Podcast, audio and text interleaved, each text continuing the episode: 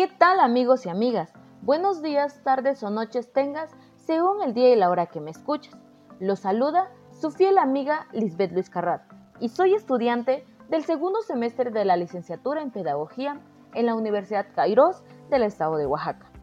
La finalidad de este podcast es hablarte de temas que traten sobre algunos procesos formativos de la adolescencia, ya que seguramente te interesen a ti, sí, a ti, como rockstar, y claro, a ti que eres padre o madre y que seguramente te interesa el bienestar de tus hijos, ya que probablemente todos tenemos en casa a un chico o a una chica que está en la edad de la punzada, como suele decirse coloquialmente.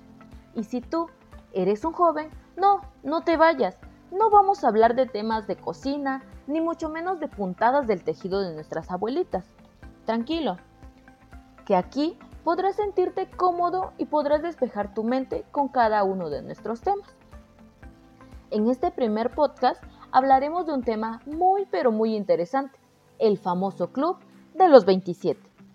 Pero si tú no sabes qué es un club, voy a tratar de resumirte de manera breve qué es, ya que un club es una sociedad creada por un grupo de personas que comparten ciertos intereses y que desarrollan conjuntamente actividades culturales, recreativas o deportivas.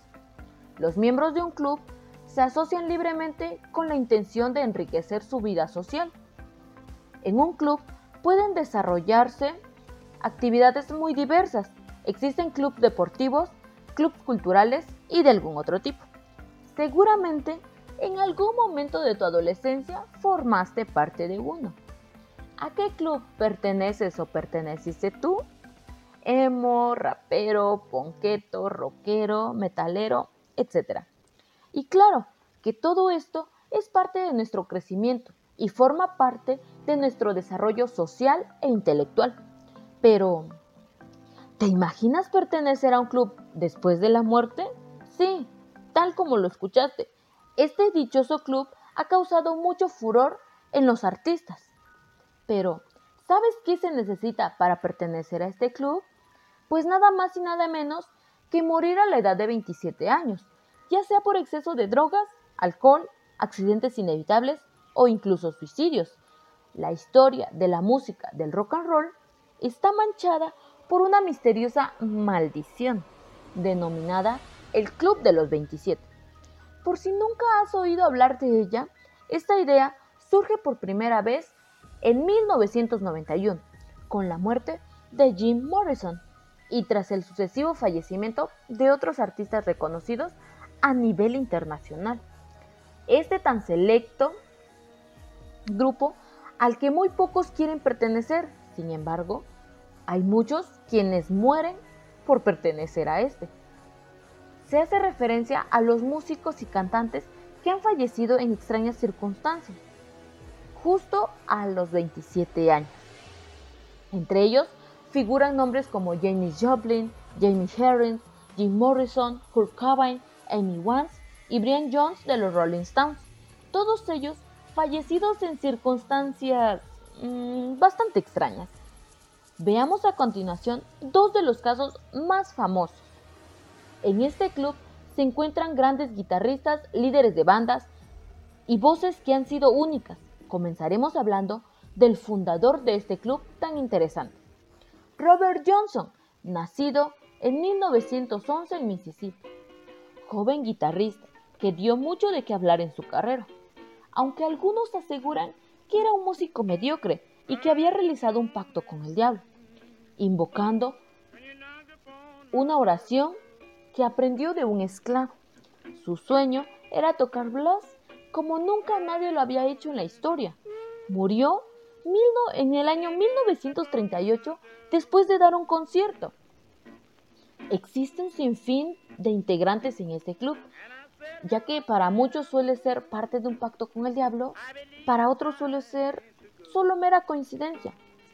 La última integrante de este misterioso club fue Amy Wans, quien tuvo su, toda su vida envuelta en una serie de problemas de adicciones, complicaciones de salud y complicaciones legales, así como violentos incidentes. Así fueron sus últimos días, quien siempre tuvo serias dificultades para manejar la fama y la presión mediática. Luchó por años contra las drogas y el alcohol. Por sus constantes apariciones en los tabloides británicos, nacieron incluso algunas de sus canciones más famosas, como Rehab y otras. Su gran talento parecía ser proporcional a la decadencia general de su vida. Y el 23 de julio del año 2011, su guardaespaldas la encontró inconsciente en su cama, sin pulso y sin respiración. El personal médico que llegó a la escena la declaró muerta a causa de intoxicación por alcohol. Y así, de este modo, el Club de los 27 sumaba un elemento más a su lista.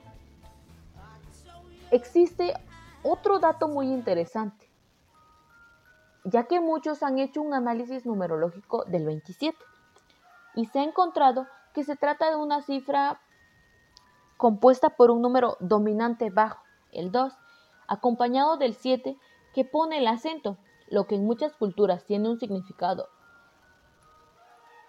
de crisis o conflicto, se trata de una composición muy relacionada con la espiritualidad y que en determinadas religiones, como el Islam, tiene un significado especial, ya que 27 son los profetas que aparecen en el Corán.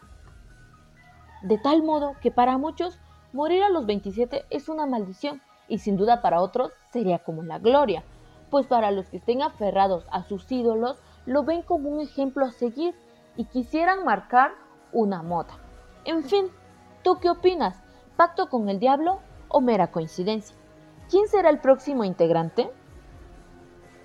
Esto es una gran incógnita y de este modo podemos hacer gran diferencia en que tanto un club nos ayuda a crecer como personas e identificarnos, también nos perjudica, ya que solamente un, pertenecer a un club es parte de un proceso, es algo pasajero, pero hay, existen casos de muchos jóvenes que se quedan estancados ahí y eso los lleva a estar o formar parte de este tipo de club tan raro que se sigue siendo o perteneciendo aún después de la muerte. Entonces, si tú eres joven, puedes darte cuenta que es normal que estés teniendo este tipo de comportamientos. Y para ti, que eres padre o madre, deja a tus hijos que jueguen con este pequeño rol, pero también haces muy bien estar al pendiente de ellos y queriendo estar en, en contacto con ellos también de esta manera, como son los podcasts al igual que el Internet y entre otros tipos de medios. Igual, estemos al tanto del comportamiento de nuestros hijos y que no sean tan exagerados, ya que, repito, pertenecer a un club es algo tan pasajero y que nos ayuda a crecer como personas. Y sin más, me despido amigos y amigas, esperando que les haya gustado este podcast. Nos vemos, hasta la próxima. No olvides usar gel y su cubrebocas.